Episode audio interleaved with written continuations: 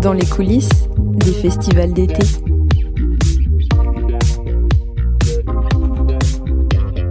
Pour la réouverture des festivals, Ouest France est allé à la rencontre de ces artistes qui retrouvent la scène.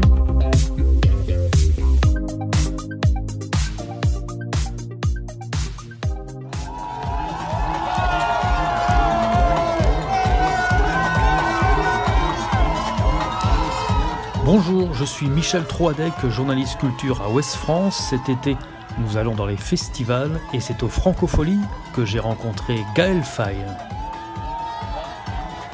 Sortir un album en, 2020, c'était un peu compliqué ou, en, tout cas, c'était pas pareil qu'une autre année? Alors, ça n'a pas été compliqué pour moi euh, parce que, au contraire, ça ça m'a permis de euh, d'avoir un objectif pendant 2020. Euh, j'ai vu d'autres collègues artistes qui ont été, euh, on leur a coupé l'herbe sous le pied parce qu'ils étaient en pleine tournée. Ou euh, euh, moi, au contraire, ça m'a, comme comme j'ai je travaillais sur l'album. disons que l'année 2020 est, passée avec un objectif, un, horizon, et, c'était bénéfique pour le moral. C'était bon parce que c'est vrai qu'on est quand même des, des, oiseaux migrateurs, des oiseaux voyageurs, quoi, quand on est artiste. Donc rester à la maison, enfin de ne pas, pas avoir de, lien social, ça, ça nous assèche quand même. Et donc moi, j'ai n'ai pas eu à vivre ça. Ce qui a été plus étrange, c'est, euh, on va dire, le moment de la sortie de l'album, ça allait parce que j'étais encore dans, dans l'énergie. Mais une fois qu'on a passé un peu cette période de, promo et puis après il y a eu les victoires de la musique, là, au mois de février, euh, je me suis dit, mais maintenant, qu'est-ce qui se passe? Et je me suis retrouvé un peu comme les collègues à bah, vraiment à, me poser des questions existentielles sur, euh, sur mon métier, sur, euh, sur son avenir, parce qu'on on voyait pas le bout du tunnel. Là, là c'est assez fou parce que tout s'est décoincé d'un coup, quoi, assez subitement. Euh, et donc on passe vraiment de, rien à tout du, du, jour au lendemain. Donc, donc moi je me rends compte que ce soit nous ou bien même le public, on est dans un carpe diem euh, total. Mais tant mieux à la limite parce que je pense que c'est peut-être aussi des, euh, un sentiment dont on n'avait pas l'habitude, on prenait tout pour acquis, euh, les concerts, cette vie privilégiée, etc. Et voilà, se dire que tout ça c'est fragile, ça dure qu'un temps, donc ça, nous permet de mettre peut-être plus d'intensité. Tu vis toujours à Kigali, toi? Alors là, Là en ce moment non parce que il y a la tournée, donc euh, je suis revenu avec ma famille, mais j'y retourne, on retourne juste après la tournée, donc en décembre. C'est un choix fort de vivre là-bas, j'imagine. Euh, après avoir vécu en France, à Londres oui, aussi. Ouais. Euh, c'est un choix fort. oui, c'est un choix fort parce que parce que c'était un pays quand même qui, enfin, qui était mon pays sans que je le connaisse, qui était aussi le pays de, ma chérie sans qu'elle le connaisse. Et donc quand on a eu des enfants, on s'est vraiment posé la question de la transmission, de qu'est-ce qu'on va leur, euh, leur donner de, ce pays qui est le nôtre mais que nous on ne connaît pas vraiment. Et on se rendait compte que tout tournait beaucoup autour des commémorations, autour du travail de justice qu'on a, donc beaucoup autour du génocide. Et ça nous faisait peur de, leur, de, leur, euh, de leur transmettre euh, une, un, un pays, mais simplement d'un seul angle, d'une seule facette. Et, d'y aller euh, là-bas, ça, ça permet de, de tout changer, de, de, voir ce pays dans sa réalité, dans sa vie. Il n'y a pas que la mort, il y a la vie aussi. Ton bouquin, c'est plutôt la facette de, de, la mort, justement, des difficultés, c'est ça? Un bouquin qui a eu un succès incroyable. Un million d'exemplaires, c'est ça? Euh, oui, euh, je sais qu'il y a, il y a quelques, il y a plusieurs mois, c'était un million en France. Euh, après, il a été traduit dans 45 langues, donc je, je sais pas, j'ai, arrêté de compter, je demande pas les, demande pas les comptes, mais c'est, c'est juste. À, ça, c'est, de la sensibilité, c'est que les gens voulaient connaître cette histoire. tu, en rencontrant des lecteurs, ils t'ont donné des pistes pour comprendre ce, ce succès ou pas? Pas vraiment, pas vraiment. Je pense que je pense que c'est tellement. Euh, euh, c'est beaucoup de beaucoup d'éléments qui se superposent. Euh, vraiment, ça s'explique pas, je pense, les succès. C'est des alignements d'étoiles, comme, comme dirait Oxmo Puccino. On, et moi, je le prends comme un, comme un cadeau de la vie, parce que il y a tellement de merveilleux artistes, d'immenses œuvres qui, lorsqu'elles arrivent au monde, elles, ne, elles ne trouvent que de l'indifférence. Et, et, je pense qu'en tant qu'artiste, on doit être préparé à ça. C'est-à-dire que Contrairement à, je sais pas, un marteau ou une voiture, il n'y a pas. Euh, on, ne se lève pas le matin en se disant j'attends tel livre ou j'attends telle chanson. Donc quand la rencontre se fait, euh, c'est de la magie et quand elle se fait dans ces proportions-là, ça, ça dépasse l'entendement. Donc je pense qu'il y a, y a forcément une dimension universelle liée à l'enfance, au paradis perdu.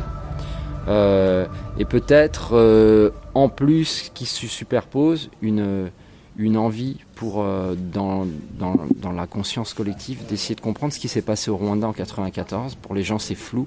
Et que c'était la première fois qu'il y avait un roman où il y avait un petit garçon qui leur tenait la main et qui lui-même n'y comprenait rien et qui leur disait on va essayer de comprendre ensemble, mais vous allez voir finalement, comme dit Gabriel, la guerre, c'est surtout ne rien comprendre. Tu écris à nouveau, tu as écrit quelque chose. Quelque chose qui va sortir bientôt euh, Oui, je, oui, oui, ça va, ça va sortir. Euh, dans, dans, je sais pas, je sais pas quand parce qu'il faut que je sois sûr, mais oui, ça va sortir dans pas trop longtemps. Euh, et c'est, en fait, ça a été étrange hein, aussi pour moi parce que ça a bougé beaucoup de choses en moi. Un succès comme ça, international, c'est pas, il faut, il faut savoir. Faut comprendre aussi comment ça nous affecte, même si, par, enfin moi, ça, ça a forcément bougé des choses en moi parce que je m'attendais à rien avec ce roman. Et si, je peux me permettre, t'es pas un écrivain au départ. ta vie d'artiste, c'était plutôt dans la musique? Euh, alors, moi, si je peux me permettre, je suis un, poète. Euh, non, mais poète dans le sens, euh, j'écris de la poésie. Hmm. Donc j'ai commencé par écrire de la poésie quand j'avais 13 ans. Et puis arrivé au lycée, bon, les poèmes que j'écrivais me permettaient pas de, rentrer en, euh, en relation avec les autres. Et euh, il y avait une MJC à côté de chez moi, ils proposaient des ateliers de rap. Et, euh, donc j'ai transformé ces, poèmes en chansons de rap. Mais ce qui m'a vraiment bouleversé dans le rap, c'est pas la discipline en tant que telle, c'est surtout l'état d'esprit du hip-hop, de cette culture. Et c'était donc moi je suis un enfant qui est arrivé dans, dans, cette musique à la fin des années 90 euh, et, donc c'était une époque particulière quand même en France où le, rap était extrêmement euh, dénigré. Euh, on n'en voyait pas dans les festivals ou très peu. Il fallait vendre, il fallait vendre des, centaines de milliers d'albums pour, avoir le droit de, se, produire. C'était difficile d'en écouter. Il n'y avait, pas, avait pas énormément de radio. Et, et, en fait, cette musique-là, euh, moi qui m'a permis de comprendre la France dans laquelle je vivais. Parce que je suis arrivé en France et j'avais pas les codes de la société. Et j'avais aussi mon histoire. Et donc c'était des fils d'immigrés, des fils de, euh, ou, de, euh, qui, qui interrogeaient leur pays, qui interrogeaient leurs identités. Qui... Enfin, tous les débats qu'il y a dans la France d'aujourd'hui, ça existait déjà dans le rap des années 90. Et ça l'était déjà. Tout, tout, tout, ce dont on parle, on a l'impression les gens ont l'impression de découvrir la lune aujourd'hui, mais les rappeurs, ils l'abordaient, euh, les rappeurs et les rappeuses l'abordaient déjà euh, à, ce moment-là. Donc moi, ça a vraiment été une, clé d'entrée dans la société française. Mais à côté de ça, ça a toujours été la poésie et le, et le roman m'impressionnait tout simplement parce que j'avais lu Dostoïevski. Voilà. Quand même. Mais voilà, j'avais lu Dostoïevski et je me disais bon ben on peut, on peut écrire un roman. Je ne sais pas si on a le droit. Et euh, c'est la rencontre avec une, une éditrice indépendante elle m'a dit, eh, mais est-ce que tu t'écris des, des, romans? Je dis, ouais, c'est dans mes placards, mais bon, tu sais, euh, moi... elle a lu, elle m'a dit, mais c'est fantastique, vraiment, euh, moi j'y crois. Euh, et, ils m'ont signé sur 30 pages, Grasset. Et donc, après, ils m'ont laissé 3 mois pour terminer le roman. Donc, c'est en ça, c'est quand même. et le, le deuxième, alors c'est un roman aussi? Ouais, en fait, j'en ai deux. J'en ai deux. Je travaille sur deux romans. Euh, j'avais commencé un roman, et ça c'était un super conseil de mon éditrice. Elle me disait avant de, sortir ton premier roman, il faut que tu, commences à écrire celui d'après pour pas te laisser phagocyté par ce roman qui va vivre et dont tu vas devoir parler et qui va être tout le temps là. Il faut déjà que ton esprit soit dans une autre histoire. Donc j'avais commencé un, autre roman. et, et entre-temps, il s'est passé tout ce qui s'est passé. Et il y a un autre roman qui est plus urgent, qui vient taper à la porte.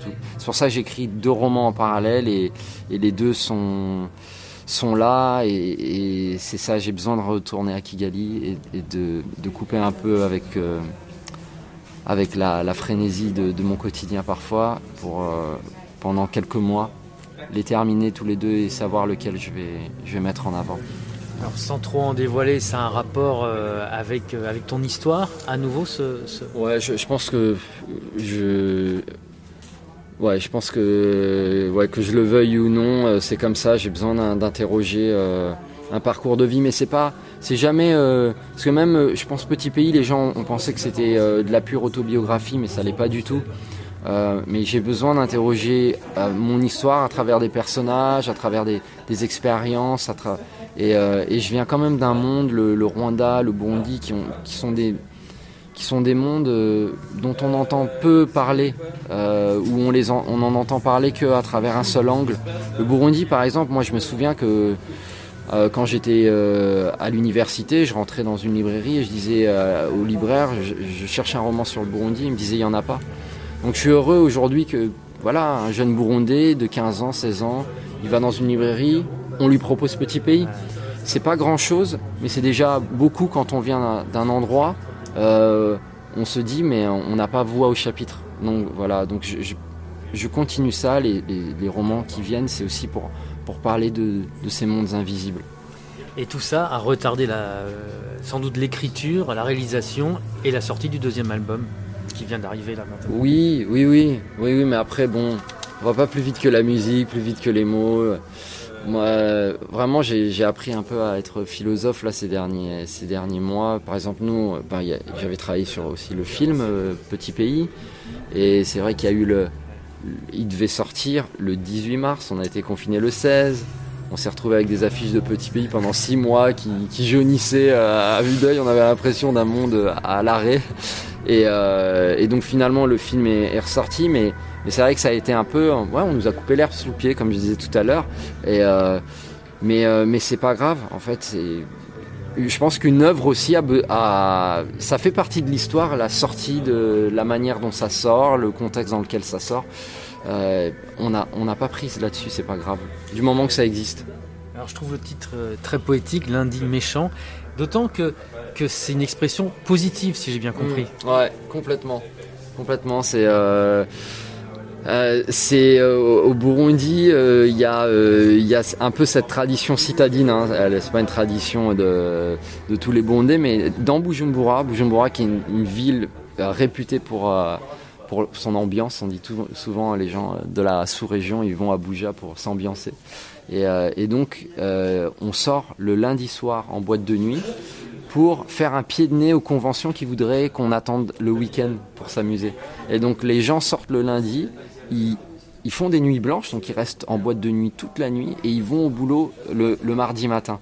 Euh, et, donc comme ça, quand, on demande au Burundais mais pourquoi vous faites ça, ils disent ça évite le, coup de cafard du dimanche soir, parce qu'on se dit bah de toute façon euh, demain demain on sort. et puis euh, puis d'un coup on, a l'énergie du, du lundi du début de semaine. Voilà c'est moi j'adore, j'adore ça, euh, cette énergie-là. Et puis c'est vrai que comme on était dans un contexte où il n'y avait plus droit à la fête, plus droit, je me suis dit bah, il faut insuffler ça avec cet album. Alors cet album c'est quand même plutôt la description d'un quotidien plutôt sombre. T'es es assez grave dans cet album. moi j'ai pas l'impression. Moi j'ai l'impression que euh, qu'au contraire il est plein d'espoir cet album parce qu'il y a, y a toujours. Alors bien sûr je parle du. Je suis réaliste, c'est-à-dire je euh, comme je dis dans une chanson Only Ways Up, je dis euh, pas de refrain à la l'air et de bons sentiments.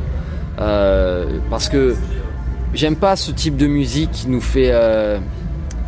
Enfin, moi je viens pas de cette tradition-là. Moi je viens de la tradition du texte réaliste. J'aime, j'aime ça. J'aime que j'aime Brel, j'aime Ferré. Mais c'est des gens qui me donnent de la force parce qu'ils décrivent le monde et en même temps ils disent d'accord, le monde il est dur, le monde est compliqué, c'est comme les gospels, c'est comme les négros spirituels. Mais par contre, par la musique, par la poésie, on va s'élever et en fait, en nous, on a, on a la force du changement, on a la force de, de, la résistance. Et c'est ça, en fait, toutes les chansons, bien sûr, elles décrivent un monde qui est compliqué, mais même quand dans Respire, je dis encore l'insomnie, on est tous masqués, euh, on court après l'heure, les rames bondées, les bastons de regard, la, la vie c'est l'usine, mais tu as le souffle court, respire, espère.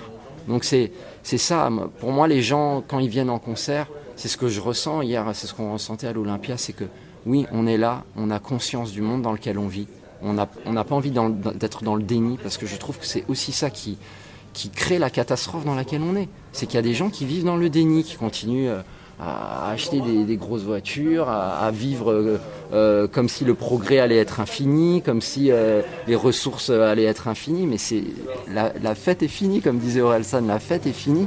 Il faut avoir ce, conscience de ce réel, mais ce réel, il ne doit pas euh, il doit pas nous, nous, euh, empêcher de, croire, de, changer, d'être ensemble et, et d'espérer.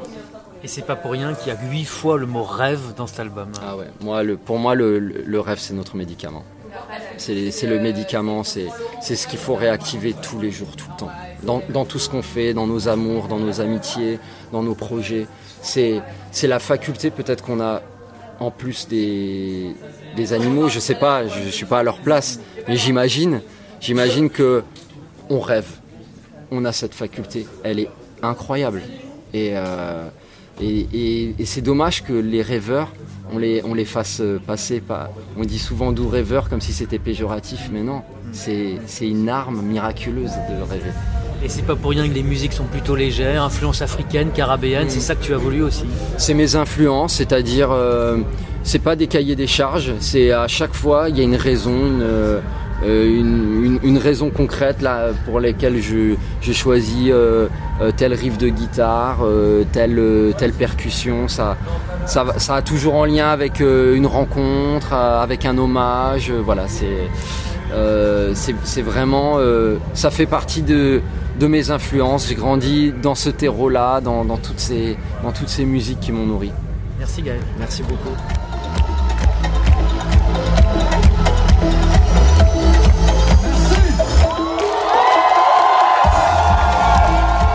Retrouvez cet épisode ainsi que nos autres productions sur le mur des podcasts et aussi sur notre application Ouest France. N'hésitez pas à nous mettre 5 étoiles si vous avez aimé ce programme.